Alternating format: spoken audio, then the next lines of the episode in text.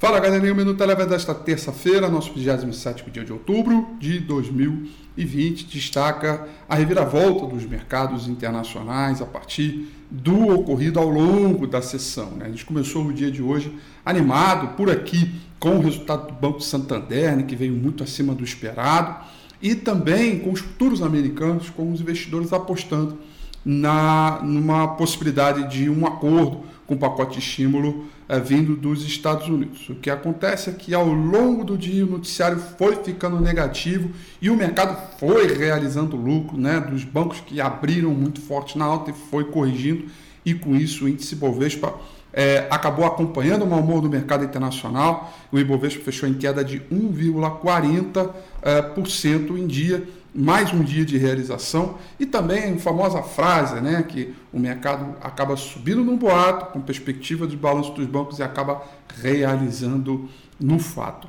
Nos Estados Unidos, agora na parte da tarde, no finalzinho do dia, do dia Donald Trump afirmou que desistiu de fazer a negociação é, do programa de estímulos e que isso só iria voltar a acontecer só depois das eleições e por isso o mercado acabou reforçando o quadro de queda, queda no S&P 500 de 0,30%, o índice de mercados emergentes, por conta da queda do dólar índice, acabou melhorando, alta de 0,44%, lembrando que mais cedo estava subindo muito mais. A mesma coisa com o petróleo, que fechou um terreno positivo, alta de 1,73%.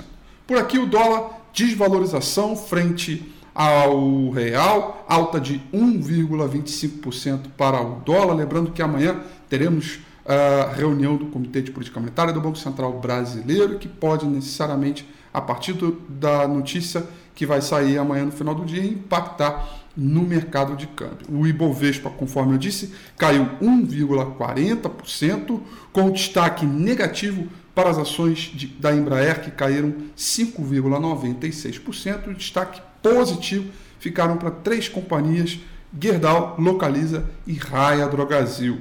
Localiza e Raia Drogazil são ah, empresas que vão divulgar resultado do terceiro trimestre hoje ainda, por isso essa percepção aí de investidores antecipando o resultado. Já Gerdau ah, sai o resultado na sessão de amanhã. O Minuto Eleven fica por aqui. Quer ter acesso a mais conteúdos como esse? Inscreva-se em nosso site www.elevenfinancial.com e também siga a gente nas redes sociais. Eu sou Rafael Figueiredo e eu te espero no próximo Minuto Eleven.